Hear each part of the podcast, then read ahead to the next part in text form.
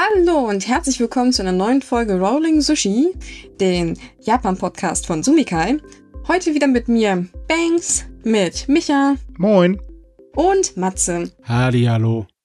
Jo, und wir fangen gleich mal an mit Werbung, denn wir sind diese Woche gesponsert von dem Main Kuri Sumasu. Das ist ein japanischer Weihnachtsmarkt, der findet am 26. und 27.11.2022 in Frankfurt am Main statt und das ist eigentlich echt schön da. Also da sollte man auf jeden Fall mal hin. Ja, vielleicht kennen es einige Leute sogar schon. Das ist das Gebiet vom Main Matsude, dem großen ja, Sommerfest in Frankfurt da, ne? Am Main. Genau. Und das Programm, doch, ist ordentlich. Ja, da kann ist man nichts gegen sagen. jeden Fall mehr als so ein einfacher Weihnachtsmarkt mit Ständen. Da Ja, ist eine definitiv. ganze Menge Musik hier. Richtig. Ähm, wir verlinken euch wie immer alle Informationen ähm, in unserer Podcast-Beschreibung, natürlich auch die Webseite. Schaut mal drauf und wenn ihr nichts vorhabt, dann macht das mal. Außerdem gibt es ein schönes äh, Gewinnspiel, das sollte man auch noch dazu sagen. Also ist wirklich sehr zu empfehlen. So, ist natürlich auch mal wieder sehr viel in Japan passiert. Ähm, kommen wir mal, na, ich würde sagen, Politik, denn wir haben da mal wieder ein bisschen Tralala. Und zwar haben wir da einen Premierminister, der ständig seinen Kurs ändert. Der Gute fährt mittlerweile übrigens wirklich einen Zickzackkurs. Ähm, das ist ganz lustig mit anzusehen. Es kommt eine neue Umfrage. Die Umfrage sagt, oh, oh, deine Umfragewerte fallen, mein lieber Premierminister. Premierminister ändert schlagartig seine Meinung und ändert einfach mal eben kurz alles, was er so von sich gegeben hat, in eine komplett völlig andere Richtung. Ähm, mal ganz doof gesagt, Stabilität sieht anders aus, aber naja gut. Jetzt war es dann halt auch mal wieder so, sogar gleich zweimal, denn einmal hat er wieder seinen Kurs zur Vereinigungskirche geändert, nachdem tatsächlich eine Umfrage erschienen ist, die sagte, hey, die Zustimmung ist auf 36 Prozent gesunken und schlagartig war er der Meinung, okay, wir müssen jetzt unbedingt ein Gesetz gegen eine Spendenbetrugsmasche der Vereinigungskirche äh, durchsetzen. Wir hatten ja letzte Woche das Thema und äh, da stellt sich heraus, dass die Oppo äh, Opposition Vorschläge gemacht hat und äh, die Regierung nicht wollte. Deswegen wurde es wieder auf die lange Bank geschoben. Tja, jetzt kam die Umfrage und siehe da, auf einmal geht's. Ja, meine Güte. Eigentlich so ein Ja-Sager-Mensch ist nicht Mhm. unbedingt das sympathischste. Nur, ja, das ist ja nicht so das Allerschlimmste davon, dass er sich zumindest irgendwann mal nach der öffentlichen Meinung richtet. Ne, ist ja, Wenn's denn das erste Mal gewesen wäre und da liegt das Problem drin. macht das andauernd. Ja, er macht das nämlich andauernd und ähm, eigentlich haben wir hier gerade so eine kleine Krise und das merken die Menschen anhand ihrer Brieftasche und vielleicht wäre ein bisschen Kontinuität angebracht, denn dieser Zickzackkurs, der wird Auswirkungen haben. Zwar sitzt Kishida ja fest im Sattel, weil einfach keiner sagt, okay, wer soll den Job sonst machen zu der Zeit? Das will ja auch keiner. Und die Opposition will momentan auch keine Wahlen, weil die sind ja auch total durch. Aber ähm, diese Auswirkung wird man zwangsläufig irgendwann auch in der Wirtschaft zu spüren bekommen. Und äh, natürlich verliert ähm, momentan gerade jeder ungefähr so das Vertrauen, also das restliche Vertrauen, was noch da war in die Politik. Das ist ja in Japan bekanntlich nicht, äh, äh, allgemein nicht hoch. Das ist halt nicht so gut. Ja. So, und dann gab's ganz, ganz frisch rein noch den nächsten Fall, wo er auch wieder ganz krass seine Meinung geändert hat, denn Japans Justizminister wurde wegen einer Äußerung zur Todesstrafe gefeuert und der Fall, der ist sogar noch ein bisschen heftiger, denn zwei Stunden bevor Kishida gesagt hat, okay, komm, du bist raus, mein Freund, sagte er noch äh, ganz fröhlich, nein, hier wird gar keiner gefeuert, das bleibt alles so. Äh, Die Gefahr bestand allerdings, dass die Umfragewerte wieder in den Keller sinken, denn der Justizminister hat nämlich wirklich eine ziemlich fragwürdige Aussage gemacht. Er sagte nämlich tatsächlich ähm, in einer ähm, Interview, ähm, dass er eine sehr unauffällige Position im Kabinett hat und er wird nur in die Mittagsnachrichten im Fernsehen eingeladen, wenn es um die Vollstreckung eines Todesurteils geht. Nicht so gut. Er nahm die Aussage auch zurück, aber dann stellte sich naja, sagen wir mal heraus, dass er diese Aussage nicht zum ersten Mal äh, gemacht hat. Ähm, ja, das fanden dann doch alle nicht ganz so toll. Ähm, Kishida stand, wie gesagt, zuerst hinter seinem Justizminister. Tja, und das hat sich am Freitag schlagartig geändert. Das ist unschön, weil man will's ja nicht wirklich glauben, aber so eine Unsicherheit, die ein leitender Politiker verströmt, die kann wirklich Auswirkungen haben. Ich meine, selbst ein kleiner Tweet kann an der Börse für riesige Probleme sorgen. Da war irgend so ein Gag in der letzten Woche, der wirklich durch die Decke gegangen ist. Aber ja, äh, egal wer es ist, wenn Ja, irgendeine gut. große wichtige Persönlichkeit Unsicherheit von sich ausstrahlt, dann gibt das Wellen. Ne? Ja, sieht man gerade übrigens aktuell bei Twitter. Ja. Es war ja auch Ja. nur ein Spaß-Tweet, ob Musk nicht Twitter kaufen könnte. Jetzt hat er Twitter gekauft, jetzt haben wir Chaos. Ja. So kann man es natürlich auch machen. Gut, ich meine, der Mann hat genug Geld, das ist für ihn wahrscheinlich eh nur ein Spiel. Aber ähm, in der Politik ist das, glaube ich, eine ganz blöde Idee. Und gerade halt eben in Zeiten einer Krise ist das eine extrem blöde Idee. Ja, also ich meine, seine Firma ist auch nicht glücklich, was der denen an Aktienkursen hier gekostet hat durch seinen Unsinn. Ja, definitiv. Ja. Ich meine, Das hat alles mittlerweile so ein bisschen in Japan was von der Zirkusschau. Also ich habe mittlerweile so Clownsmusik im Kopf jedes Mal, wenn ich das lese. So. Du, ich glaube, diese- Oh, ohne Witz, diese Musik haben einige im Kopf. Das habe ich übrigens auch letztens tatsächlich von einem japanischen Freund gehört. Er meinte auch so, ähm, als wir uns über Politik unterhalten haben, naja, wir haben unseren Zirkus ja gratis im TV. ja, ja. Ich meine, man muss die ganze Sache einfach nur positiv sehen, ne? Vielleicht also soll das sich der ist- Premierminister langsam so eine Clownsnase aufsetzen. Vielleicht wirkt er dann seriöser. Ja, das befürchte ich langsam auch nicht mehr. Also ich habe keine Ahnung, wo Kishida gerade hinrudert, aber man merkt eben, dass es ihm größtenteils wirklich um Machterhalt geht und das halte ich halt für einen gefährlichen Fehler. Man sollte sich jetzt eigentlich eher auf die Probleme konzentrieren.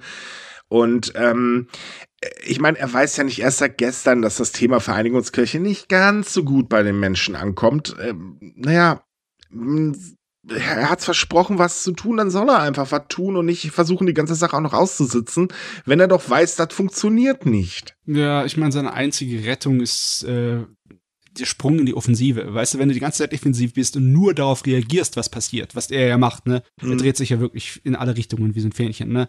Dann äh, kommst du nicht zum Streit. Dann kannst du auch Ja. nicht wirklich was durchsetzen. Definitiv nicht. Also ich muss ganz ehrlich sagen, Kishida hat sehr viel versprochen, als er äh, an die Macht kam. Ähm, viel gehalten hat er bisher nicht. Ähm, da funktioniert ja alles von vorne bis hinten nicht mit seinem neuen Kapitalismus und so weiter und so fort. Und er steuert Japan auch nicht gerade sehr geschickt durch die Krise durch. Ähm, Japan kommt momentan noch glimpflich davon, oder mh, glimpflicher als wir davon, was aber eher daran liegt, ähm, dass, äh, ich sag mal, das Land eigentlich in einer sehr guten Ausgangsposition war. Aber das wird sich nicht ewig so halten. Nee. Und deswegen stützt man sich halt auf den Tourismus, ähm, denn auch da ist natürlich so, die Grenzen sind seit dem 11. Oktober wieder komplett offen. Das hat auch tatsächlich dafür geführt, äh, dass 15 mal so viele Touristen wie im Vormonat eingereist sind. Das waren nämlich 288.909.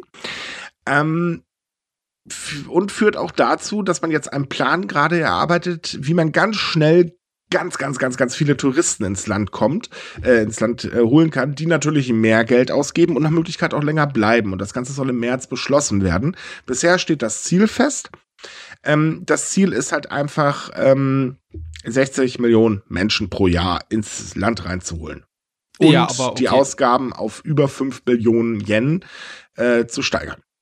Ja, aber die 60 Hm. Millionen im Jahr, die sind ein Ziel für 2030. Ein, das nähere Ziel ist halt, es exakt wieder auf den Stand zu bekommen wie vorher bis 2025, ne? Genau. Naja, also das macht ja auch Pandemie, zumindest irgendwie Sinn. Ja, so viel Sinn macht das eigentlich auch wieder. Also, das Ganze ist ein zweischneidiges Schwert. Auf der einen Seite ist der Tourismus halt eine unglaublich wichtige Wirtschaftsstütze. Und das muss man ganz ehrlich sagen, weil, jetzt sagen wir mal ehrlich, die Menschen, die nach Japan reisen, die geben im Durchschnitt tatsächlich mehr Geld aus. Da gibt es Ja. lustige Statistiken drüber. Und das ist auch immer sehr faszinierend zu sehen. Die, teilweise kaufen die Leute da ein, als gibt es keinen Morgen mehr. Insbesondere Leute aus China. Ähm, die kommen ja eigentlich nur noch zum Einkaufen da, ähm, rüber. Ähm, auf der anderen Seite ist aber das Problem, dass ähm, bevor ja die Pandemie losging und der Touristenansturm da war, und ich meine, 2019 war das ja wirklich ordentlich, das muss Ja. man mal ganz ehrlich lassen, ähm, gab es halt dieses Overtourism. Darunter hat Kyoto gelitten. Darunter haben viel, äh, eigentlich sehr viele Städte ge, ähm, äh, gelitten. Gut, in Tokio ist das nicht so aufgefallen, das ist eh proppenvoll da.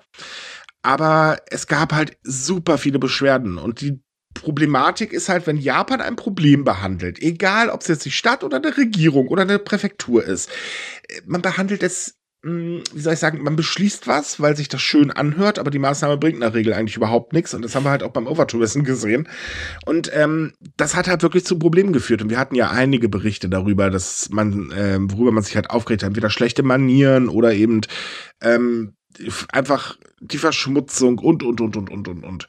Äh, oder halt Geishas nachjagen und so ein Krams. Was es da nicht schon alles gab. Ja. Und ähm, davor haben die Leute halt tatsächlich auch ein bisschen, ich will jetzt nicht sagen Angst, aber man hat halt die Befürchtung, dass das Ganze in noch größeren Chaos endet. Weil, wie gesagt, Geld ist ja alles schön und gut, aber man möchte ja auch noch einigermaßen vernünftig leben. Ja, man muss es auch zeitlich schaffen, irgendwie sich dem anzupassen, den großen Touristenströmen. Man hat ja gesehen, dass dieser rapide Anwuchs ne, in den 2010ern, in den zehn Jahren, wo es dann halt über das Dreifache an Touristen dann am Ende der 2010er herkam nach Japan als am Anfang, dass das schon dafür gesorgt hat, dass alles ächzt und brächzt, ne, dass wir, mhm. dass sie nicht hinterhergekommen sind. Jetzt wollen die das innerhalb von nochmal zehn Jahren oder weniger als zehn Jahren nochmal verdoppeln. Also mhm. so schnell, glaube ich, kann die Infrastruktur gar nicht hinterherkommen. Das, das sowieso, ja. aber ähm, es ist auch man, sehr man muss überlegen, ne? ja, wo will man aber auch hin mit den ganzen Touristen? Wie gesagt, ähm, also ich habe Kyoto äh, das letzte Mal 2017 erlebt. Da hatte ich schon die Schnauze wirklich voll im wahrsten Sinne des Wortes, weil mhm. ähm, man kennt das ja. Und ich meine, das ist jetzt ein Phänomen, das sieht man äh, bei jedem Land, aber ich beziehe mich mal speziell auf Deutsche. Es ist nicht unüblich, dass ein Deutscher in ein anderes Land fährt, auch sein Jägerschnitzel und seine Kult äh, Kultur besteht, beziehungsweise Benimmregeln und sich überhaupt nicht in ein anderes Land anpassen will. Und solche Touristen stapeln sich da halt. Natürlich gibt es sehr viele, ich gehe mal von aus, so zum Beispiel alle, die unseren Podcast hören, wissen, okay, wenn ich irgendwo hinreise, dann sollte ich mich vielleicht vorher mal ein bisschen informieren und äh, ne, dann ja, weiß ich halt auch, wie man sich zumindest einigermaßen da verhält. Man muss ja nicht alles hundertprozentig beherrschen oder so. Ähm, aber diese, der Negativtourismus, der ist halt sehr, sehr groß. Und hinzu kommt, Japan ähm, muss auch noch Trends folgen, weil auch im Tourismus ähm, wird der äh, ökologische Fußabdruck immer wichtiger. Und ja, da also ist momentan noch gar nichts im Angebot. Eigentlich, das, aber da muss Japan halt auch langsam reagieren. Und das alles unter einem Hut zu bringen, ganz ehrlich, das traue ich der Regierung gerade aktuell nicht zu. Ich traue das keiner Regierung zu. Ich finde diese Zahlen, die sie da anpeilen, viel zu optimistisch. Ja. Also klar, sie stützen sich auch auf ähm, andere Prognosen außerhalb internationalen Organisationen, ne? aber ich finde dass die viel zu optimistisch sind, was das angeht. Die meinen einfach, ah, jetzt haben wir alles Problematische hinter uns und jetzt geht es alles nur wieder nach oben und zwar in rasanter Geschwindigkeit. Mhm. Äh, ja, das glaube ich erstmal gar nicht. naja, man, man, weiß halt auch nicht, wie sich die aktuelle weltweite Krise gerade noch auswirkt. Also mhm. ähm, jetzt mal ganz doof gesagt, es gibt mittlerweile Expertenstimmen, die sagen, also Leute, rechnet nicht damit, dass das in absehbarer Zeit nochmal wieder günstiger wird. Ähm, das kann ich auch tatsächlich nachvollziehen. Äh, ich befürchte das ehrlich gesagt auch, weil, äh, also ganz ehrlich, mein Vermieter hat die Miete hoch äh, angezogen. Klar, natürlich, bei mir Gott sei Dank nicht so schlimm, aber Habt ihr schon mal erlebt, dass eine Miete runtergegangen ist? Ich nicht. Nein. Ja, das ist nämlich der also. Punkt. Und ähm, das, es geht ja nicht nur uns so. Ich meine, wenn du jetzt in anderen Ländern schaust, äh, da tanzt die Inflation teilweise sogar noch viel, viel schlimmer äh, fröhlich durch die Gegend. Und äh, man muss das Geld auch erstmal haben, weil die Japanreise ist so oder so nun mal nicht günstig. Ja. Also der Flug kostet wirklich ordentlich, da will man ja auch noch ein paar Tage übernachten und so weiter. Also wie der klappen soll, keine Ahnung. Hm. Ich finde das halt auch sehr, sehr optimistisch und keine gute Idee. Ja, also 2025 sind meiner Meinung nach äh, so ziemlich wahrscheinlich äh, der erste Zeitpunkt, wo man sagen könnte, dass Erholung eintritt, weil die mhm. Preise werden wieder fallen ein bisschen von diesen riesigen Ansammlungen, die wir jetzt haben. Aber das wird zwei bis maximal fünf Jahre dauern, würde ich schon sagen. Naja, es gibt da noch ein anderes Problemchen. Äh, wir wissen auch noch nicht, wie sich der Klimawandel weiter auswirkt. Ich meine, sagen wir mal ehrlich, wir haben einen Klimawandel, weil ansonsten ja. würde ich nicht den ganzen Tag bei offenem Fenster mit einem T-Shirt äh, an meinem Schreibtisch sitzen und Artikel schreiben im November. äh, ähm, das ist, äh, ne, und das macht sich ja auch bemerkbar auf zum Beispiel Ernten. Und wir wissen, wenn irgendwo was fehlt, dann wird es teurer. Das ist nun mal einfach so. Jo. Und das wird uns genauso treffen, auch wenn das viele natürlich immer noch nicht sehen wollen, weil ich weiß nicht, geistig blind oder keine Ahnung was. Oder Hoffnung stirbt zuletzt. Ich, ich weiß nicht, wie ich das nennen soll. Ähm, und äh, das wird sich halt auch noch auf den Preise wieder niederschlagen. Also wie gesagt, es ist eine interessante Schätzung oder eine interessante Hoffnung, aber ich glaube nicht, dass sich das erfüllen wird. Und ähm, na, bei dem Optimismus wäre ich in Japan ein bisschen vorsichtiger. Ja, wenigstens sind sie jetzt auf ihren Fest der Meinung, dass sie sich den Tourismus nicht mehr nehmen lassen wollen. Ne? Also ja, das, ähm, ja, da, das war eine super Überleitung zum nächsten Thema. Japan bereitet sich nämlich auf die achte Corona-Welle vor. Und ähm, ja, also äh, tut mir leid, aber ich bin hier gerade am Kopfschütteln, weil das ist mal wieder so ein typischer Fall von ja, nee, ist, ist klar. Warum macht er eigentlich überhaupt irgendwas? Das hätte ich sparen können. Also es ist jetzt aktuell so. In Japan steigen gerade die Corona-Zahlen an und die steigen immer schneller an. Gut, jetzt werden einige stören, weil haha, Corona ist ja eigentlich vorbei und ist ja sowieso nur ein Husten, Blase ist blub. Nee, ist er nicht. Das wissen wir ja mittlerweile. Äh, ist halt momentan haltlos Chaos. Egal. Jedenfalls hatte Japan ein paar Wellen hinter sich. Ähm, sieben Stück an der Zahl und alle sieben Wellen ist das Gesundheitssystem zusammengebrochen. Es gab Chaos hoch 18, es gab Einschränkungen und so weiter und so fort.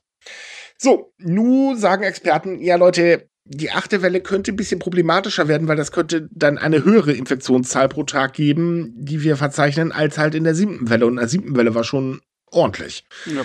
Also Tokio hatte an den Höchsttagen mehr als 40.000 Neuinfektionen. Das ist, äh, würde ich mal sagen, eine Zahl. Gesundheitssystem ist zusammengebrochen, Krankenwagen haben irrsinnig lange gebraucht, äh, ihre Patienten abzuliefern und, und, und, und, und. So.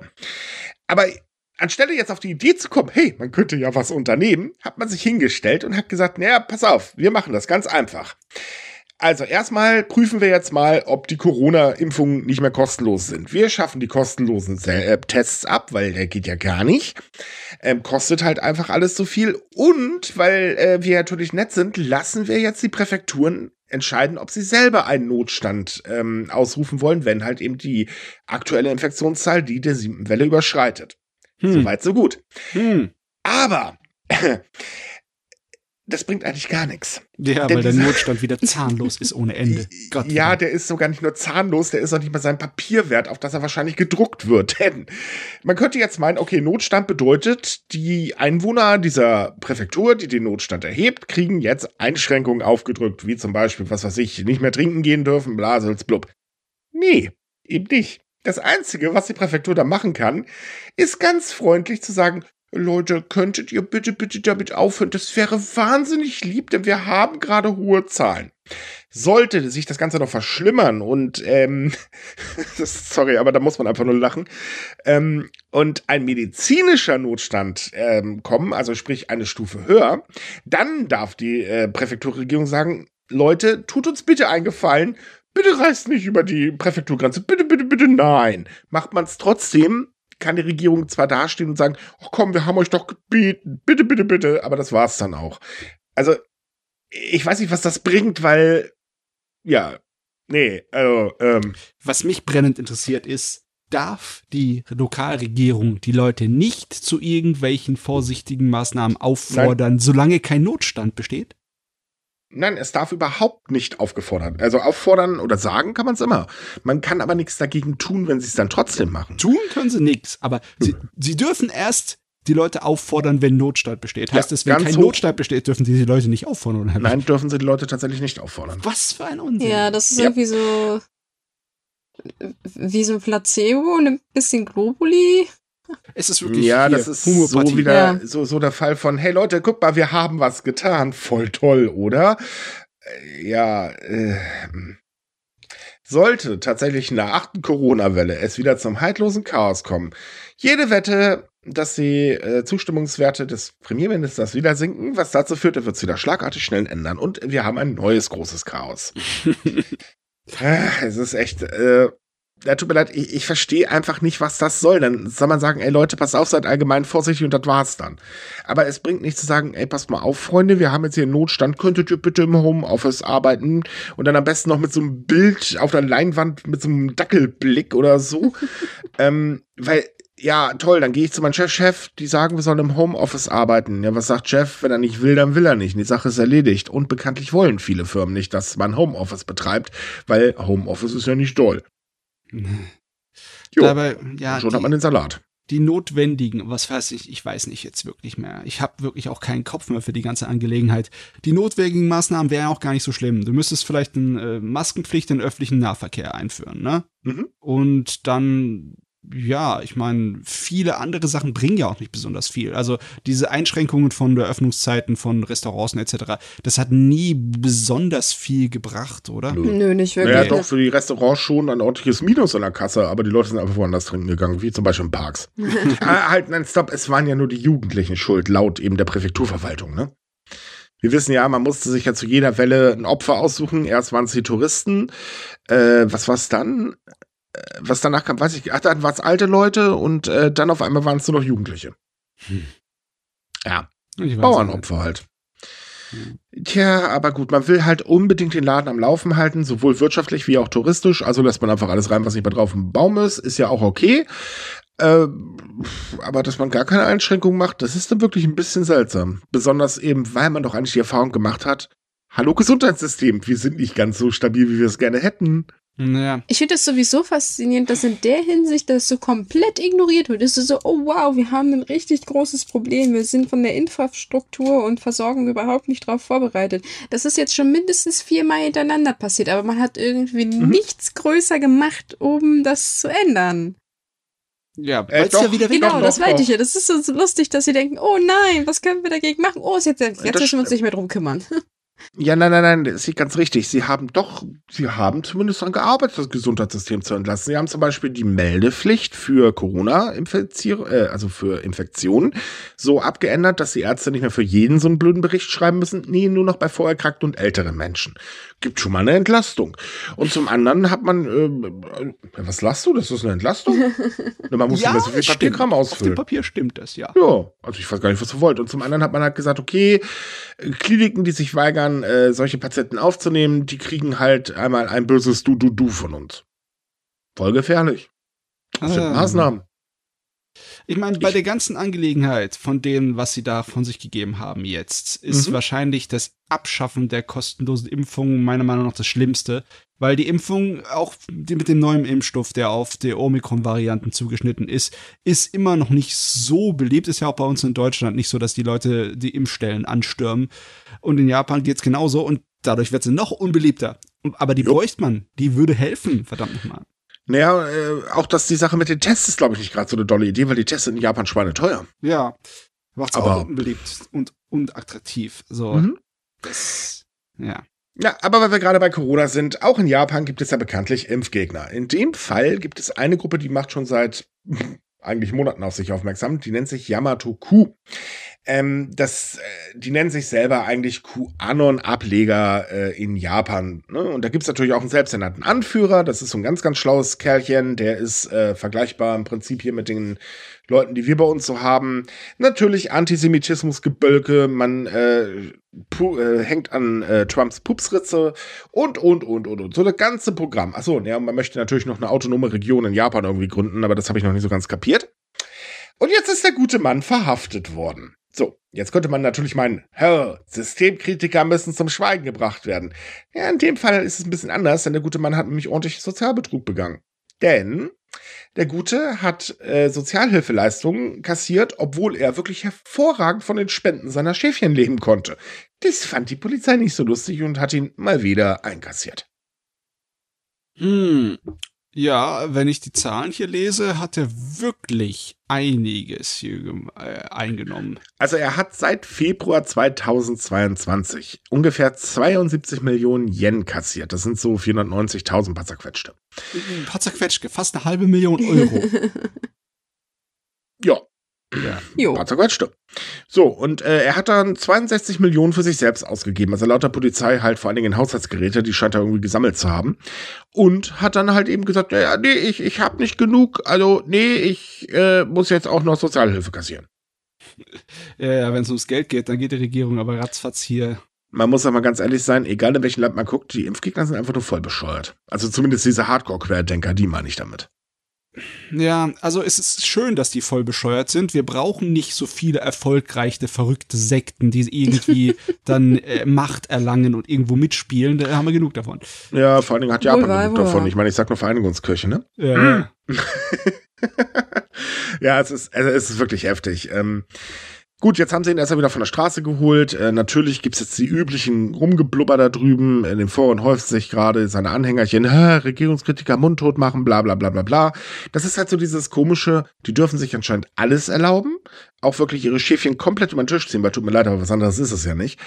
Ähm, und trotzdem hängt man hinten dran. Das, das ist so, ich habe keine Ahnung, wie die das hinkriegen, auch so wie Trump das hingekriegt hat, weil der darf sich ja auch alles erlauben, ist im Prinzip nichts anderes als ein Verbrecher und trotzdem die Leute folgen ihm, auch wenn er Gott sei Dank bei den Midterm-Wahlen ordentlich auf die Schnute bekommen hat. Danke ja. übrigens dafür, USA. Ihr seid ja doch noch nicht ganz kaputt. Ach ja. Das Leben kann schön sein. So, äh, jetzt kommen wir zu dem nächsten kuriosen Fall und auch diesen finde ich zu geil. äh, ihr kennt doch bestimmt alle den NHK. Ja. Also den öffentlichen Rundfunk in Japan. Dieser öffentliche Rundfunk kassiert genau wie wir, äh, wie bei uns äh, der, diese Beitragsgebühr gedöns. Da muss man halt ordentlich Geld abdrücken. Machst es nicht, dann gibt's halt da ordentlich für auf die Klappe. So, und das ist auch nicht gerade wenig, was dafür gezahlt werden muss. Ähm, also von daher, der NHK kann auch sehr gut davon leben. Problem ist aber, dass es sowohl in der Politik wie natürlich auch in der Bevölkerung ähm, Kritik gibt, weil, ey Leute, das ist doch viel zu viel, was ihr da bekommt. Ähm, hallo, was soll das? Dann gab es 2020 einen neuen Vorsitzenden. Und dieser Vorsitzende meinte, okay, ja, wir müssen daran sparen, Kosten zu, ähm, äh, zu senken und so halt die Gebührenzahler zu entlasten. Ist eine gute Idee, meint man. Aber um die Kosten zu sparen, braucht man natürlich erstmal kräftig Berater. Und darum sind die Beratergebühren äh, im Geschäftsjahr oder die Ausgaben für Berater im Geschäftsjahr 2021 mal ebenso auf 3,5 Milliarden, also 24 Millionen Euro geklettert. Das sind übrigens 2,6 mal so viel wie davor. Fast verdreifacht. Ja, und jetzt überlegen wir mal ganz kurz, wenn ich Kosten einsparen will, warum erzeuge ich dann mehr Kosten? Hinzu kommt, das war übrigens nicht mit dem Vorstand von NHK abgesprochen. Das heißt also, der Präsident hat sich hingesetzt und gesagt, ja, ich mach dann mal, nicht? Aha. Eieiei, das ist ja noch peinlicher. Ja, Jupp. das, das riecht einfach schon wieder jetzt nach Korruption, ne? Dass er Ja, ob das jetzt Geld Korruption Leuten ist, weiß man nicht. lässt. Das Schärfste ist, der NHK veröffentlicht alle ähm, Ausgaben über 10.000 Euro, äh, 10.000 Yen auf seiner Webseite. So, Hm. ähm, Transparenzbericht. Ja. Auf die Frage, ähm, ob denn der neue Präsident äh, oder der amtierende Präsident denkt, dass NHK seine Gesamtausgaben offiziell äh, offenlegen sollte, sagte er doch glatt, glaube ich nicht, dass wir die Informationen, ähm, dass wir Informationen offenlegen sollten, die nicht offengelegt werden müssen. Ja, also Ja, wir fassen ja. mal zusammen. Die äh, NHK kassiert also ordentlich Geld von den Gebührenzahlern. Hm, Kann damit ordentlich hm, was machen, schmeißt es auch gut zum Fenster raus. Ich meine, man muss ehrlich sagen, es ist schon heftig, was NHK da teilweise mit Geld um sich wirft. Aber wenn es dann um die Transparenz geht, dann nur so viel wie notwendig ist. Ja. ja. Auf einmal muss das nicht transparent sein. Das ist nicht Nein. notwendig. Also sich's verdreifacht in einem Jahr, ne? Äh, Also, Es gibt dann noch was anderes Lustiges. Denn eigentlich hätten die Berat äh, diese Verträge gar nicht so hoch dotiert sein müssen. Man hätte auch einfach kleinere Beraterfirmen nehmen ähm, müssen. ja, ja. Aber da heißt es dann, nee, auf die können wir uns ja nicht verlassen, wenn es um Information und Datensammlung, äh, Beschaffung geht. Okay, also hat man gleich von Anfang an gesagt, wir nehmen einfach das teuerste, was wir finden können, dann sind wir auf der sicheren Seite. Ja, deswegen Weird, sind auch nur die größten Beraterfirmen Japans darin involviert. Weißt du, als ein Deutscher, Yeah. der erst vor kurzem eine ganze Menge Schmu hatte mit äh, Leuten, die aus dem öffentlichen Dienst, ne, öffentlichen Rundfunk und Fernsehen äh, Geld verscheffelt haben, was nicht geht, ne, sich viel zu sehr bezahlen haben lassen und hier einen auf großen Diktator gemacht haben, dann äh, lese ich das und denke mir auch, dass ja irgendwie die ganze verdammte Spitze bei solchen öffentlichen Rundfunken hinüber, oder? Die sind auch alle versaut. Naja, versaut weiß ich jetzt nicht, aber zumindest haben sie nicht mal alle Latten am Zaun. Ähm, was unseren öffentlichen Rundfunk angeht, also ich muss ganz ehrlich sagen, ich bin für den öffentlichen Rundfunk. Ich bin Ja. aber der Meinung, gerade unser müsste mal dringend reformiert werden und zwar ganz, ganz dringend. Ähm, wir brauchen nicht in jedem Bundesland irgendwie fünf oder sechs Radiosender und so ein Schmarrn. Ähm, man sollte sich mal wieder auf den Kern konzentrieren und damit würde man auch schon mal ordentlich Geld sparen zum einen und zum anderen, ähm, die Politik soll sie mal komplett äh, aus dem ähm, Programm oder aus den Sendern verschwinden. Denn ähm, wusstet ihr zum Beispiel, dass der gute Söder, der ja wirklich ganz kräftig poltert, was den Öffi angeht, ähm, im Beratungsgremium des ZDF sitzt? Und diese Position übrigens bisher nicht einmal wahrgenommen hat. Gute Güte. Ne, Also der, ich- kleiner Tipp, äh, da äh, verweise ich mal auf äh, Böhmermann und seine ähm, äh, Late-Night-Show. Der hat das Thema aufgegriffen. Das ist sehr lustig zu sehen, weil bei der letzten Sitzung, wo es um das Thema Verschwendung ging, äh, ja, war er wohl der Meinung, äh, also war Söder der Meinung, ein Almfest ist wichtiger. Also ja, ich glaube auch, dass diese ganzen Sendungsanstalten genauso wie bei uns, wie bei Japan vom öffentlichen Rundfunk eigentlich zum größten Teil völlig in Ordnung sind. Es ist dann halt nur, wenn du Führungspersönlichkeiten hast, wo der Apfel halt faul Ja, ist. dann also es, es gibt schon Bereiche, da bin ich der Meinung, da sollte äh, der ÖRR nichts drin zu suchen haben. Also ich meine, wir stehen ja. Ja. auch direkt in der Konkurrenz mit unserer Webseite, zum Beispiel mit der Tagesschau. Mhm. Ähm, es ist nun mal so, wir haben News, die haben News fertig. Und ähm, ich finde halt, ja, die Show ist wichtig. Es ist auch wichtig, ähm, also ich sag mal, hundertprozentige Neutralität gibt's nicht, aber Ja. es ist zumindest nicht so, dass die Regierung darauf jetzt Einfluss nimmt. Aber ähm, man, es, es gibt halt so ein Kernthema. Und ich finde, TV, Radio, okay. Man muss aber nicht zum Beispiel noch eine Mediathek betreiben, den ganzen Mist aber trotzdem bei YouTube hochladen. Das ist doch mal totaler Kokolores. Ähm, und äh, so diverse andere Sachen wie halt, wie gesagt, wozu brauche ich bitte fünf Radiosender? Ich verstehe es nicht. Das Lokalfernsehen ist auch wichtig, ja, aber das kann man anders regeln. Und vor allen Dingen bezahlt man eure Leute fair, denn auch da gibt es ganz, ganz gewaltige Missstände. Und wenn dann jemand in seinem Büro, weiß ich nicht, ganz teures Holz verlegen lässt, aber äh, freie Mitarbeiter beschissen bezahlt werden, das ist dann auch irgendwie nicht normal. Hm. Oh Mann, ich hoffe, die bei NHK kommen zur Besinnung, weil wir haben ja gesehen, dass egal was für ein großer Fisch du bist, du trotzdem äh, drankommen kannst, wie es Also dem ich- Chef von Kadokawa passiert ist. Ja, aber ich weiß ja, dass du, ähm, also dass wir kurz vor Weihnachten sind, aber glaubst du echt an den Weihnachtsmann? Also ein kleines bisschen vielleicht. Ne? Ach, daher kommt die Hoffnung, dass sich was ändern wird. Das ist ja gut. so, ähm, jetzt mal ein Umweltschutzthema, denn Japan ist mal wieder ausgezeichnet, ausgezeichnet schlecht, denn Japan hat den Fossil Award bekommen. Und zwar auf der Klimakonferenz COP27, die gerade in Ägypten stattgefunden hat oder findet. Nee, äh, wenn der Podcast rauskommt, ist ja vorbei. Mhm. Ähm, der Fossil Award äh, ist ähm, im Prinzip ein Negativ-Award für Länder, die halt Scheiße bauen, was den Klimaschutz angeht. Und Japan, ja, ich würde sagen, betreiben kräftig Scheiße. Vor allem betreibt Japan extremes äh, Greenwashing auf eine ganz perfide Art und Weise. Japan ist weiterhin weltweit der größte öffentliche Investor für Öl, Gas und Kohleprojekte. Obwohl man eigentlich sich selbst dazu verpflichtet hat, davon Abstand zu nehmen. Äh, ja, das klappt aber nicht so wirklich, denn dieses Abstand nehmen ist auf dem Papier. In der Realität sieht das aber ganz anders aus. Und es ist auch so, dass Japan mit seinem Greenwashing so Sachen betreibt, wie zum Beispiel, naja, äh, wir sprechen uns mal gegen ein schnelles Ende von Kohlekraftwerken aus und man hat sogar äh, eine Streichung äh, der Erwähnung der japanischen Finanzierung von Kohleprojekten in einem Bericht des IWFs äh, verlangt und das auch hinbekommen. Und ja, ich würde sagen, das nennt sich Greenwashing. Ja, also ich wollte schon verdienter sagen, Preis. von wegen, es ist auf dem Papier noch da. Die haben es vom Papier runterstreichen lassen. Ihre großen Versprechen, die sie gegeben haben. Nein, nein, die Versprechen stehen schon noch auf dem Papier. Die hängen auch öffentlich aus, damit die jeder lesen kann. Man hält sich nur einfach nicht dran. Oh Mann. Na, und das ist schon wirklich heftig, muss man mal ganz ehrlich sagen. Das ist schon ziemlich dreist. Man muss übrigens mal dazu sagen, das ist ja nicht das erste Mal, dass Japan diesen Award kriegt. Diesen Nö, 2019 kleinen gab es ihn schon mal. Genau. Aus dem gleichen Grund Ja. übrigens.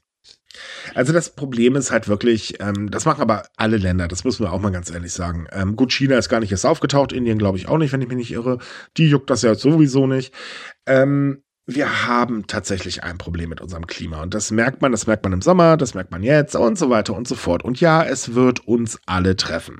Ja. Einige Länder noch härter, weil die werden teilweise absaufen, Dürre erleben, Blasels, blub. Ähm, das können wir wirtschaftlich nicht auffangen. Und es ist nun mal Fakt, dass wir unsere Erde nur anhand von immer mehr Geld hier verdienen, da verdienen, Blasels, blub, ganz gewaltig ausnutzen. Ähm, die Frau Maja Göbel, äh, Gö sorry, wenn ich den Namen falsch ausspreche, hat das jetzt bei Lanz äh, mal wieder sehr schön auf den Punkt gebracht. Wir verbrauchen einfach mehr Erde, als eigentlich da ist. Ja. Und der ewige Wachstum wird nun mal nicht funktionieren. Das ist ein Fakt, der nicht von der Hand zu weisen ist. Und dagegen sollte man was tun. Aber einfach nur komische Luftversprechen machen, bringt irgendwie nicht sehr viel. ja, wir könnten ein paar weniger Schauspieler gebrauchen, die goldene Himbeeren farmen möchten, ne? Ja. Diese ganzen Preise, dieser wieder Fossil Award. Eigentlich sollte das peinlicher sein für die Beteiligten, als es in Wirklichkeit ist, weil Mhm. leider Gottes nehmen das die Leute nicht so ernst. ne? Nö, natürlich nicht. Das ist halt, pff, ja, abholen tut man den ja sowieso nicht. Und wenn er per Pass kommt, schmeißt man ihn weg. Na, aber dann beschwert man sich halt über zum Beispiel sowas wie die letzte Generation, die sich dann eben auf eine Straße setzt und macht dann die tierischen Larry, weil sie angeblich einen Krankenwagen äh, aufgehalten haben oder irgendwie so in dem Dreh, ähm, was auch totaler Kokolores ist. Und da merkt man halt erst, ach warte mal, Moment, letzte Woche haben doch Querdenker und Rechtsextremisten einen Krankenwagen aufgehalten bei einer Demo. Komisch, da wird kein Larry gemacht. Also es ist alles ein sehr, sehr seltsam verschobenes Thema, ähm, was in der Politik einfach nicht da wirklich ankommt, wo es hingehört. Und das ist weltweit so und das funktioniert einfach auf Dauer nicht. Und irgendwann werden wir den Salat haben, das steht fest. Mhm. Und ich hoffe, ich kriege ihn nicht mehr mit. Mir wäre eine Zombie-Apokalypse wirklich lieber als viel zu heißes Wetter. Und ich rede jetzt hier wirklich von heiß. Aber gut, wir sind ja ein Japan-Podcast, machen wir mal mit Japan weiter. Wir haben nämlich noch eine ganz schön traurige Nachricht. Kennt ihr den Süßwarenhersteller Sakuma? Nur vom Namen her. Also ich weiß, was die machen. Ich habe noch nie was von denen gegessen. Echt nicht? Nein. Ah, muss ich mal eine Dose rüberschicken. Ich habe noch drei da. Ja. Ähm, die stellen zum Beispiel weltbekannte Bonbons her. Und die Bonbons sind tatsächlich berühmt, denn die kommen in einer Dose. Und äh, diese Dose war tatsächlich in dem Anime-Film das letzte, äh, die letzten Glühwürmchen immer mal wieder zu sehen und haben dadurch tatsächlich weltweit äh, Bekanntheit erlangt. Mhm. Hinzu kommt, das Unternehmen ist wirklich schon ganz schön alt, denn ähm, es wurde 1908 gegründet, im Zweiten Weltkrieg ähm, leider zerstört, danach neu eröffnet und äh, produziert seitdem die Bonbons und noch so einen anderen Schnickschnack. Also es ist, ja, ne, warum nicht? Ich meine, ich persönlich mag die Bonbons übrigens nicht, aber das ist ja Geschmackssache. Ja. Ja, jetzt ist aber leider so, dank der Kostenexplosion und dank der Umsatzeinbußen ähm, aus der Pandemie macht man jetzt den Laden dicht. Und zwar ist es Ende Januar soweit. Und damit geht eigentlich eine Ära zu Ende, denn diese Dosen sind wirklich der Hammer. Und diese Dosen haben auch einen irrsinnigen Sammlerwert, weil man ändert mal immer wieder gerne ähm, den Aufdruck und äh, da werden auch teilweise wirklich ganz schön heftige Summen für bezahlt. Also für eine leere Dose versteht sich. Oh ja, und jetzt geht es nur noch in die Höhe. Die Mhm. Kosten dafür. Ja, es ist heftig. Aber da geht wirklich eine Ära zu Ende. Ich finde das schon traurig. Ich meine, ich hatte noch nie die Gelegenheit, diese Dinger zu essen. Ich habe sie schon öfter mal gesehen in so Japan-Shops und auf Messen, aber ich habe irgendwie keine gekauft, weil ich jetzt nicht so ein Fan von Hard Candies bin.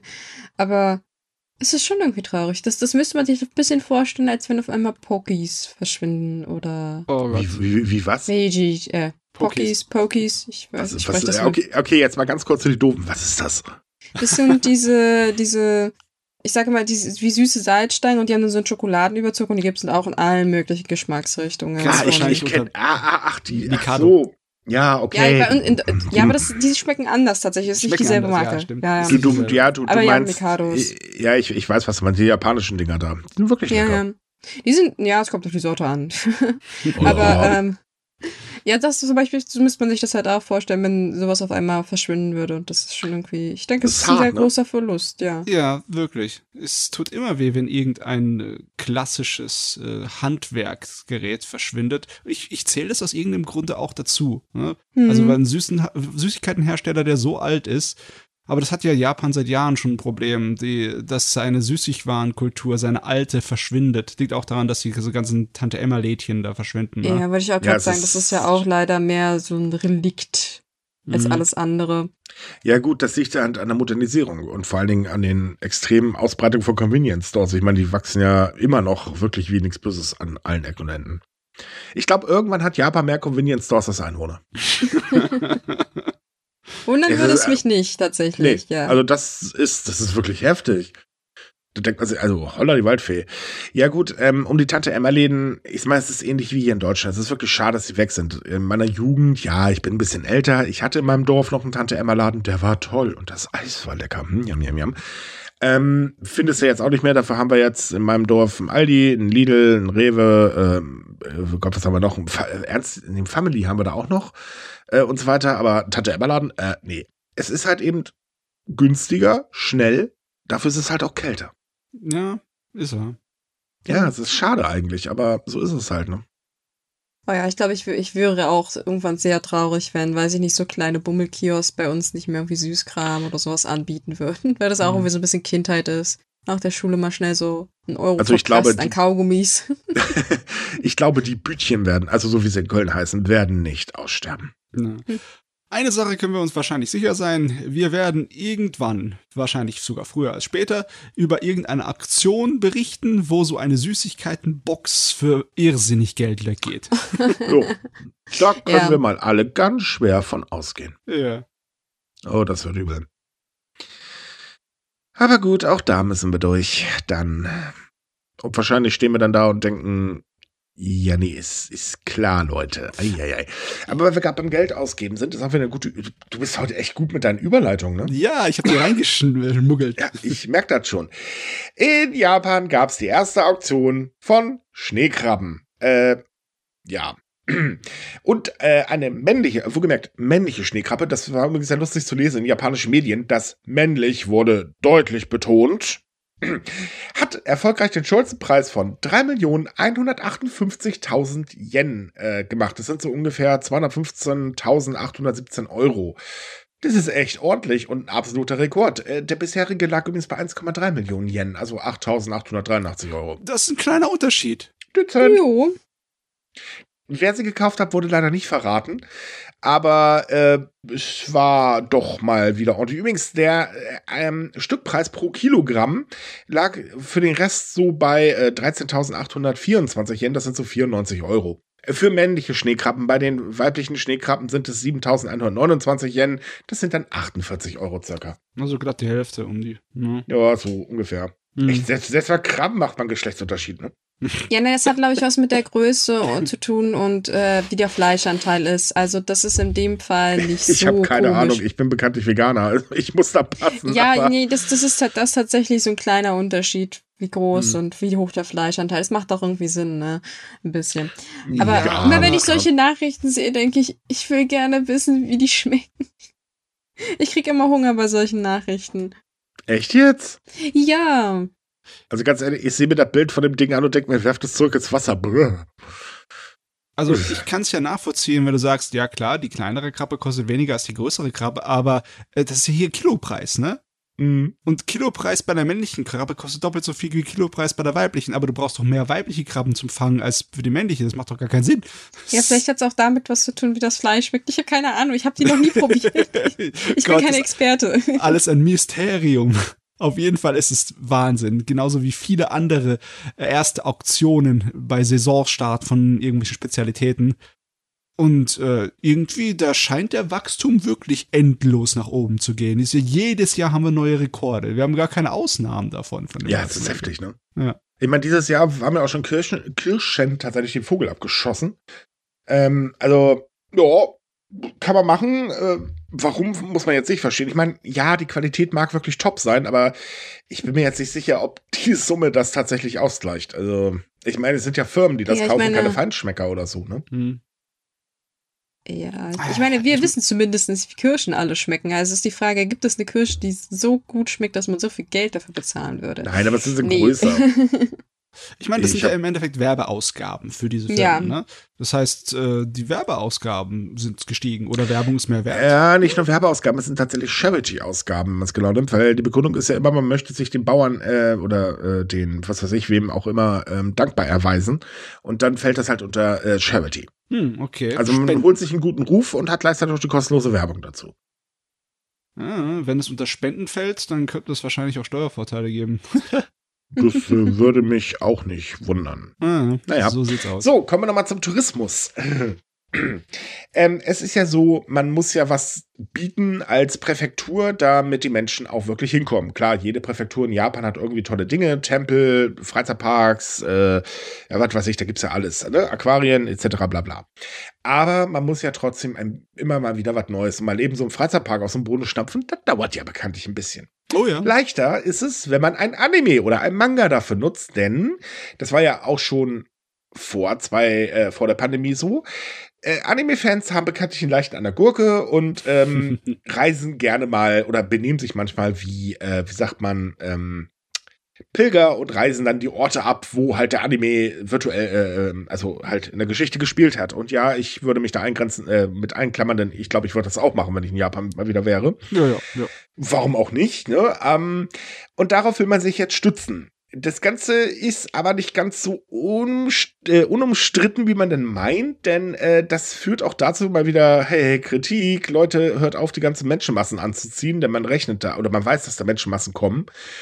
Ähm, aber auf der anderen Seite, so kann man halt eben den Tourismus ankurbeln und genau das ergreifen jetzt Städte oder Präfekturen, Regionen, wie auch immer, als, ähm, ja, so Lockmittel Mhm. und wird gerade immer beliebter und viele Städte arbeiten gerade an Plänen, was er machen kann mit Sonderaktionen und so weiter und so fort. Es gab Ich- ja auch in den letzten Jahren einige Serien der Richtung hin. Einmal Mhm. direkt dafür gedacht, ne, dass es äh, so Tourismus ankurbeln soll, äh, als Werbeserie gedacht oder auch Aber die welche, waren doch teilweise wirklich grottenschlecht. Ja, Aber nee, es gibt auch welche, die sind einfach nur nebenbei halt Werbeserien, weil halt Mhm. es ums Reisen geht, ne? Reisen und Campen und dergleichen. Und dann werden halt wichtige Orte in Japan besucht, weil es halt da schön ist, ne? Und dann hast du halt nebenbei noch extra Werbung. Wird natürlich sofort aufgegriffen und dann halt Werbebanner und Aktionen gemacht, ne? gibt aber noch ein kleines Problem. So ganz ist es, also die Hoffnung äh, ist natürlich da, dass die Anime-Fans viel Geld da lassen. Klar, ich meine, irgendwo müssen sie übernachten, irgendwo wollen sie was essen und so weiter. Ja. Aber wenn man jetzt zum Beispiel als Lebensmittelgeschäft ähm, äh, betroffen ist, dann kann das schon ganz schön ärgerlich werden, wenn auf einmal äh, ja so pff, 30 bis 40 Personen pro Tag äh, vor der Tür stehen und erstmal den Eingang blockieren, weil sie sich gerne mit der Fassade des Gebäudes fotografieren äh, lassen und posten braucht man seine Zeit. Äh, das findet auch das Lebensmittelgeschäft eine äh, nicht witzig, das nämlich in den äh, Witch Sun Dark Shadows vorkommt. Äh, gar nicht so spaßig und das hat überhaupt nichts davon, weil im Prinzip dann auch noch die Kunden wegbleiben. Die sind nämlich tierisch genervt von den Anime-Fans. Mhm. Äh, ja, na gut, das ist halt immer eine Frage, worauf sich denn der Fokus liegt. Ich meine, wenn das irgendwie ein Bahnhof ist oder, weiß ich nicht, ein Waldgebiet oder irgendwie, wie auch bei Demon Slayer war das, glaube ich, mal so ein komischer Stein. Ich gucke die Serie nicht, keine Ahnung. ähm, das sind dann so Sachen, wo ich sage, okay, ja, das, kann man ruhig bewerben, aber wenn man dann halt ähm, praktisch das Problem hat, dass Privatpersonen einbezogen werden oder halt das mehr gesellschaftlich verankert ist, wie halt ein Supermarkt oder so, dann ist das natürlich schwieriger. Und wir hatten ja auch in den letzten Jahren öfter schon auch so Negativbeispiele, wo Leute dann, weiß ich nicht, auf Privatbesitz gelaufen sind, weil sie dachten, oh wow, das ist jetzt von Studio Ghibli oder so. Ja. Genau. Ja. Das war dann auch so ein bisschen Eskalation und ja, man, Also muss, man mein, muss recht vorsichtig sein. Man sollte eine- das nicht überstürzen, definitiv. Nein, also manche Städte lassen sich da wirklich was einfallen, die ähm, also regionsbezogen halt eben, äh, ähm, ich sag mal, das für sich nutzen wollen. Da wird dann halt die Stadt hier und da ein bisschen äh, so an einigen Ecken Figuren aufgestellt oder Aktionen gestartet, um die Leute halt wirklich auch durch die Städte zu leiten. Das funktioniert tatsächlich auch recht gut, ist dann aber auch nicht so störend. Aber naja, das Problem ist halt, man weiß eben nicht, was dann dafür genutzt wird oder äh, man ist manchmal auch ganz überrascht, so wie mein Laden war am Anime. Ach du heilige Schande. Das hat auch schon zu Geschäftsaufgaben übrigens in Japan geführt. hm. Mm, Da haben wir so viele Geschichten gehabt, die unschön waren, wie zum Beispiel von diesem einen bekannten Baum auf dem, auf der Ackerfläche von so einem Bauern, ne? Der dann von so vielen Leuten besucht wurden, die einfach durch seine Ackerflächen dann getrampelt haben, dass er sie irgendwann den Baum gefällt hat, ne? Ja. Das Mhm. fand ich auch echt schade. Also das ist wirklich heftig teilweise. Aber das war eine andere Geschichte, das hat nichts mit Anime zu tun gehabt. Das war nicht Anime, ne? Es war nee, nee, das ging da um Instagram, Instagram-Posing. Gott. Äh, die zweite Seuche, die es da so gibt. Ähm, gut, mittlerweile wird das, glaube ich, auch nicht mehr passieren. Mittlerweile ist dann wohl TikTok-Posing angesagt oder Tik- TikTok oder wie das Ding da heißt. Oh, ich komme da nicht mehr mit, dafür bin ich jetzt mittlerweile auch schon zu alt. Ähm, aber äh, ja, ich sag mal, es ist eine nette Idee. Man sollte aber wirklich tatsächlich ein bisschen aufpassen, ähm, äh, was man da halt, äh, ich sag mal, ähm, in den Werbefokus zieht. Region, ja, einzelne Geschäfte etc., na, vielleicht keine so gute Idee. Ich denke zum Beispiel die, die Heimatstadt von dem Mangaka von GGG no Kitaro. Der, die haben das, glaube ich, recht gut gelöst. Die haben da so ihre Figuren, so ihre äh, Aktionen und ab und zu zum Jubiläum machen sie dann auch was. Ich glaube, dass es da bei denen recht harmonisch funktioniert. Mhm. Das wäre Also zum Beispiel ein gibt es ja positives noch- Beispiel. Äh, es gibt ja auch noch die Anime Tourism Association, die gibt ja ähm, je, äh, seit 2018 jedes Jahr die heiligen 88 Orte für Otakus aus. Ähm, Das Oh. sind also Städte, Regionen und so weiter drin, wo man halt hindüsen kann.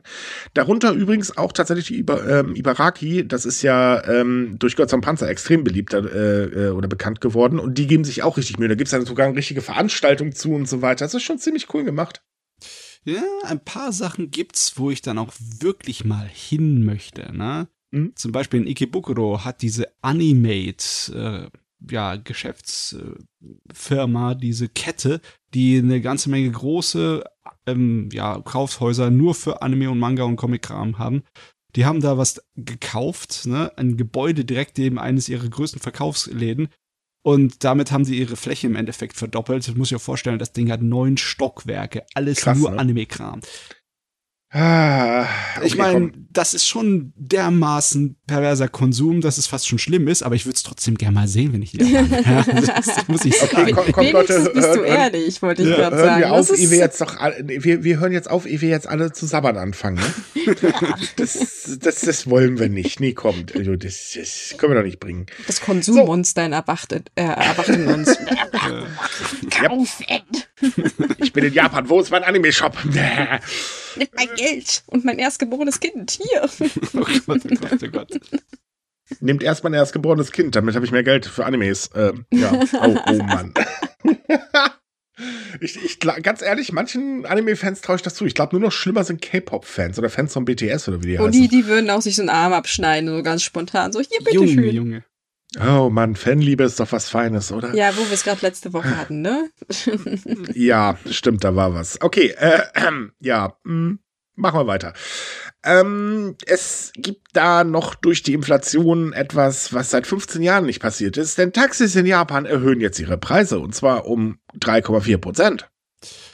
trotzdem. Ich Übrigens, damit ist der Taxipreis so hoch wie seit 40 Jahren nicht mehr. Ja, trotzdem. Also ähm, so dermaßen waren die Erhöhungen nicht. Es lag aber auch daran, dass Taxifahren schon vorher recht teuer war. Ne? Mhm.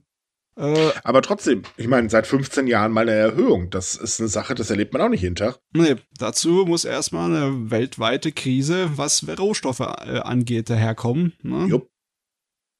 Sonst passiert das nicht. Ja, das ist. Äh, also ich meine, gut, das fällt jetzt auch nicht auf. Wenn ich nach Japan geflogen bin, habe ich die 3,4 Prozent für ein Taxi nachher auch noch übrig. Seien wir doch mal ehrlich, das ist dann noch die harmloseste Ausgabe wahrscheinlich. Aber ähm, das sieht man halt eben auch, äh, auch wenn Japan es immer noch recht hart oder ich sag mal nicht so ganz hart erlebt wie hier äh, wir bei uns mit der Inflation. Auch da macht sich das mittlerweile überall bemerkbar. Und ich meine, ähm, das wird in Japan jetzt gerade aktuell immer schlimmer und vor allen Dingen immer schneller schlimmer. Und das Mhm. ist, glaube ich, nicht das Einzige, was demnächst in den Preisen ordentlich steigen wird. Also jetzt Mhm. neben Energie und Lebensmittel, die sowieso schon jenseits von Gut und Böse liegen. Man muss aber mal dazu sagen, dass es den Taxiunternehmen in Japan seit Beginn der Pandemie sowieso schle deutlich schlechter geht. Ja. Und man halt hat vorher schon auch großen Konkurrenzkampf und mit den Preisen. Also es wundert mich nicht, dass sie es erhöhen, weil wie gesagt, die Situation war davor nicht gut und davor war sie auch schon nicht ideal. Also das war eigentlich nur eine Frage der Zeit, bis so eine Nachricht kommt. Ja, Ja. die hatten auch wirklich alle Register gezogen. Ich kann mich an die Nachrichten erinnern, wie dann halt japanische Taxiunternehmen angeboten haben, einzukaufen, ne, Ja. gegen Mhm. äh, Dings oder sonst irgendwelche Sachen angeboten haben, die nicht nur zum normalen Taxifahrbetrieb gehören, um einfach relevant zu bleiben. Yep. Und ja, da wird gekämpft. Und Es ist halt auch eine Branche, die ganz, ganz böse vom ausbleibenden Tourismus äh, getroffen wurde. Genau, Oh das ja. war das Problem überwiegend. Ja. Das, das, das vor allem in Tokio, also ich weiß ja nicht, wie es mit Taxidiensten in eher in abgelegenen Regionen sind, aber vor allem in Tokio war das ein riesiges Problem, weil man wusste halt nicht mehr, was soll man jetzt machen? Wie kriegt man Geld her, ne? Äh, naja, in abgelegenen Regionen ist es ehrlich gesagt nicht besser. Da haben sehr viele schon längst aufgegeben, weil ich meine, die sterben in der Regel aus. Hm. Also, da sind halt immer weniger Menschen. Ja, Und ähm, oh macht die Mann. Sache dann auch nicht so toll. Also, ja, das ist eine verzweckte Situation. Ähm, hoffen wir mal, dass das funktioniert. Also, ich gehe von aus, weil, wie gesagt, Touristen, das ist immer eine gute Einnahmequelle. Aber ähm, ich bin mal gespannt, wo halt die Preissteigerungen noch alles hingehen werden, denn es wird zwangsläufig auch in Japan immer teurer werden. Ja, wir müssen erstmal den Winter abwarten, wie der verläuft. ne? Na, ich würde sagen, erstmal das Wirtschaftspaket abwarten, was da auf den Weg geschickt worden ist für, äh, wann war es, 26 Billionen Yen, wenn ich mich gerade nicht irre. Mal sehen, wie das fruchtet. Ist da eine Gaspreisbremse oder eine Strompreisbremse drin? Ob das wirklich funktioniert oder wie es funktioniert. Na, eigentlich, eigentlich interessiert mich mehr, wie es funktionieren soll, weil ähm, das ist in Japan gar nicht so einfach, wie man sich das vorstellt, denn anders, äh, das soll ja direkt an die Stromanbieter zum Beispiel gehen, die Strompreisbremse. Problem ist allerdings, erstens, Kritiker befürchten, naja, Leute, toll, dann werden die das halt für sich einheimsen, aber die das nicht am Kunden weitergeben. Und zum anderen, wie wollt ihr das eigentlich machen bei den ganzen Anbietern und äh, so weiter? Und bei den Gas ist es so, ähm, gerade in ländlichen Gebieten ist es noch üblich, sich eine Propa äh, Propangasflasche zu kaufen und äh, damit dann halb fröhlich den Ofen und so weiter zu betreiben.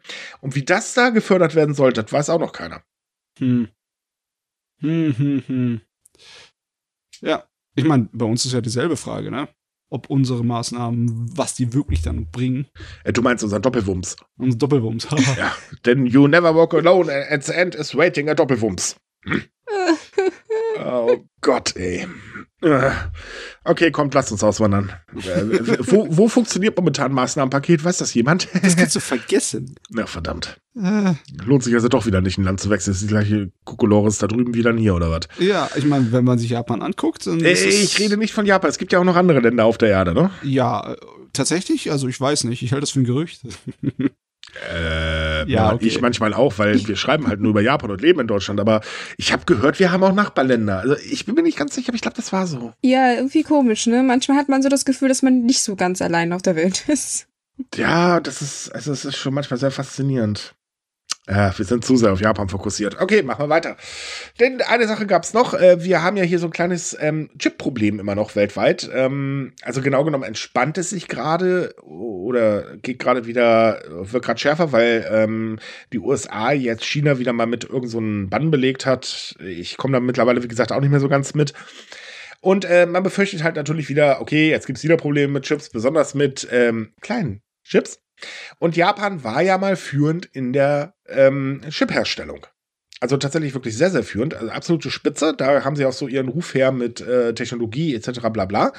Äh, das hat sich aber schon lange erledigt, weil dann kam irgendwann Taiwan und noch so ein paar andere Länderchen und äh, haben Japan da ordentlich einen Rang abgelaufen. Mhm. Und das will man jetzt ändern. Deswegen haben sich mehrere japanische Firmen zu einem Konsortium zusammengeschlossen, um bis 2027 zwei äh, Nanometer-Chips in Japan zu produzieren und nicht mehr auf Importe angewiesen zu sein. Und das wird von der Regierung auch kräftig äh, gefördert, denn die beteiligten Unternehmen haben rund 7,3 Milliarden Yen, das sind so 50,7 Millionen Euro investiert für dieses neue Unternehmen. Und der japanische Industrieminister kündigte äh, direkt an letzte Woche, dass die Regierung dieses Unternehmen nochmal mit 70 Milliarden Yen, das sind dann 486,7 Milliard, äh, Millionen Euro, subventionieren wird, um eben ähm, das äh, die Produktion in Japan halt wirklich aufzubauen. Weil man hält es für unglaublich wichtig, dass man eben Zugang zu diesen Chips hat. Uh, also das hört sich genauso unnötig optimistisch an wie die Zahlen für die Tourismusbranche. Mhm. Also da die das schaffen, weil die Sache ist die, im Moment ist äh, 5 Nanometer der absolute ähm, Hightech. Das ist das nur, was die besten und größten ähm, Chipschmieden in Taiwan hinkriegen können, aber gerade so. Und das ist jetzt schwer, weil mit den jetzigen normalen ähm, Methoden kommt man nicht tiefer runter. Man muss eine andere Methode anwenden, um die Sachen dazu einzuätzen da. Äh, und zwar, man geht von so einer Flosse in der Form von so einem Transformator auf so einen Streifen. Mhm. Und das ist noch nicht gemacht worden. Das ist noch nicht fertig. Du kommst gar nicht auf 200 Nanometer runter ohne die allerneueste Technologie. Und wenn du aus dem Nichts eine Chipfabrik aufbaust, ne, die Kosten und der Aufwand ist so enorm. Ich kann mir kaum vorstellen, dass sie sagen, in fünf Jahren werden wir an der Spitze der Technologie auf der ganzen Welt stehen. Wow, wenn er das hinkriegt, dann aber äh, hier, Klatsch auf den Rücken. Das, das wäre ein Wahnsinn. Naja, es wäre zumindest so dass so, als selbst es zu 5 äh, Nanometer wären, äh, wäre alles besser als das, was Japan aktuell herstellen kann, weil aktuell kriegt man gerade mal so etwa 40 Nanometer hin. Das ist immer noch hundertmal besser, als was wir in Deutschland hier können. Ne? Ich, kriegen wir Deutschland überhaupt irgendwas hin? Also oh Gott. in dem Bereich? Frag ich meine, äh, nee, wollten wir nicht gerade erst Chips an China verhökern oder war da nicht schon wieder irgendwas? Oh, frag mich bitte nicht, ich will es gar nicht wissen. Hm. Aber ja, auf, das sind hehre Ziele, wirklich sehr hehre Ziele. Da wäre ich sehr gespannt, wenn das funktioniert. Das wäre außerdem fantastisch, ne? Wenn wir wieder mehr ähm, ne? Ja, man muss, man muss aber Bereich. tatsächlich sagen, die ähm, Aussichten für Japan stehen gar nicht so schlecht. Ähm, denn IBM äh, forscht ja aktuell gerade an modernen, äh, also an neuen Fertigungstechniken und hat schon äh, im Mai äh, 2021 einen Testwafer mit zwei Nanometer-Chips äh, vorgestellt. Außerdem, anders als jetzt zum Beispiel China und Russland, kann man eben Systeme von ASML kaufen und das sind ja absolute Experten. Mhm. Und ähm, äh, das sind halt Wafer mit extrem ultravioletten äh, Wellenlängen etc. bla bla. Äh, ich stecke da jetzt nicht ganz so tief drin, deswegen sorry, wenn ich gerade Blödsinn rede. Ja, das ist dieses Druckverfahren, äh, genau. das neue. Da wird äh, nicht mehr mit Chemikalien groß gearbeitet, sondern mit Ultraviolettenlicht und das ist natürlich sehr teuer, weil es da brauchst du fantastische Gerätschaften. Eben, aber trotz allem, ähm, die Chancen stehen nicht so schlecht, dass man das hinbekommt. Ich habe keine Ahnung wovon. Für mich ist das gerade alles wunderbares Fachchinesisch. ich weiß, dass Chips irgendwie in elektronischen Dingen drinstecken und desto kleiner, desto mal, besser, äh, aber. Entschuldige bitte, Fachjapanisch, wenn ich bitten darf. Pardon. Aber, wie soll ich das vergleichen? Ne? Ähm, das ist, wenn jetzt Japan sagt, ja, wir werden auch unsere ähm, ja, Weltraumbehörde so aufbauen, dass wir in fünf Jahren zum Mond fliegen können. Oh. Ne? Also ein sehr hehres Ziel. So kommt es wirklich. Okay, das, das kann ich mir schon eher, eher vorstellen, weil für mich war das gerade nur so die Versuchung, Chips so klein zu machen, wie es zurzeit gerade nicht geht. Das war so mein einziger Punkt jetzt, den ich Also verstanden habe. zumindestens was jetzt nicht in der Produktion ist. Ne? Ja. Es wird natürlich in fünf Jahren wahrscheinlich in der Produktion sein, aber auch dann wird's äh, nur das Allerbeste vom Allerbesten sein. Und wenn Japan sagt, hey, in, in fünf Jahren werden wir wieder bei den Marktführern gleichziehen können, von null, das ist schon ein Ding. Ne? Das ist sehr ambitioniert, Und das ja. würde wahrscheinlich klappen, wenn Taiwan doch wieder von China überfallen wird. Aber Oh Gott. naja, aber dann würde es klappen. Ich meine, so ganz unrecht ist das nicht, aber trotzdem ja. Ja, ein bisschen Sarkasmus muss auch sein. Ja, ja. Ja, ja, ja. Ab und zu mal. Ne? Ich wollte gerade sagen. So, äh, ja, jetzt ganz zum Schluss ähm, machen wir jetzt mal kein weiteres Thema. Ich habe nämlich tatsächlich dieses Mal einen Hörbuchtipp für euch. Ich bin ähm, ja bekanntermaßen totaler Hörbuchfreak. Einziger Grund, warum ich am äh, PC zocke, ich höre dabei immer Hörbuch. Also eigentlich bräuchte ich gar nicht zocken, Hauptsache das Hörbuch dudelt. Und ich bin da tatsächlich über, eine, äh, über ein sehr interessantes Hörbuch, das findet ihr nämlich auch bei Spotify und so weiter. Und das nennt sich ähm, Solarstation. Und der Witz an der ganzen Geschichte ist, in diesem Hörbuch, ähm, das spielt so ein bisschen in der Zukunft, jetzt nicht allzu weit, aber das äh, spielt auf einer Solarstation, ähm, die Japan gehört, fröhlich im Weltall und äh, ist eigentlich ein ziemlich interessanter Krimi. Der Witz ist halt, was so drumherum erzählt wird. Japan ist für mich in dieser Geschichte äh, tatsächlich die führende Weltraumnation, weil wir gerade bei Weltraum waren. Ähm, es ist also wirklich richtig gut. Ich kann es jedem empfehlen. Wir packen einfach mal den Spotify-Link unten in die äh, Beschreibung rein. Ähm, Hört euch mal an, das ist echt, also ich fand's genial. Ich kenne das, glaube ich, sogar. Das ist von Andreas Eschbach, oder? Das ist von dem Ähm. Autor von Die Hartteppichknöpfe. Ich glaube, ich glaube, ich muss das selber. Ja, genau. Ein etwas größerer deutscher Science-Fiction-Autor. Mhm. Wir Und haben wird übrigens viele. von äh, David Nathan gelesen. Oh, nice. Ist äh, neun Stunden und eine Minute lang und ähm, als wirklich sehr zu empfehlen. Das gibt's eigentlich im Prinzip überall. Also äh, Audible hat's mit drin, bei Thalia könnt ihr es kaufen, Spotify hat's mit drin und so weiter. Das ist von, äh, wartet mal, ihr bin vom Lübbe Audio. Mhm. Gut, gut. Schöne Ja. Wir geben euch jetzt übrigens, oder ich gebe äh, jetzt öfters mal solche Tipps, wenn ich denn irgendwelche Hörbücher in dieser Richtung finde. Was nicht ganz so einfach ist. Muss man ja auch sagen. So, und damit sind wir durch für heute. Wie immer, wir hoffen, es hat euch gefallen und ihr empfehlt uns weiter. Ansonsten wäre es super, wenn ihr uns bewertet, wo man uns auch immer bewerten kann. Fragen, Anregungen etc. und so weiter. Dafür haben wir eine E-Mail-Adresse in der ähm, Beschreibung. Wir würden, äh, schickt uns zu, was ihr so zuschicken wollt. Wir freuen uns immer. Äh, ja, das war's. Bis zum nächsten Mal. Bis dann. Tschüss. Ciao. Tschüss.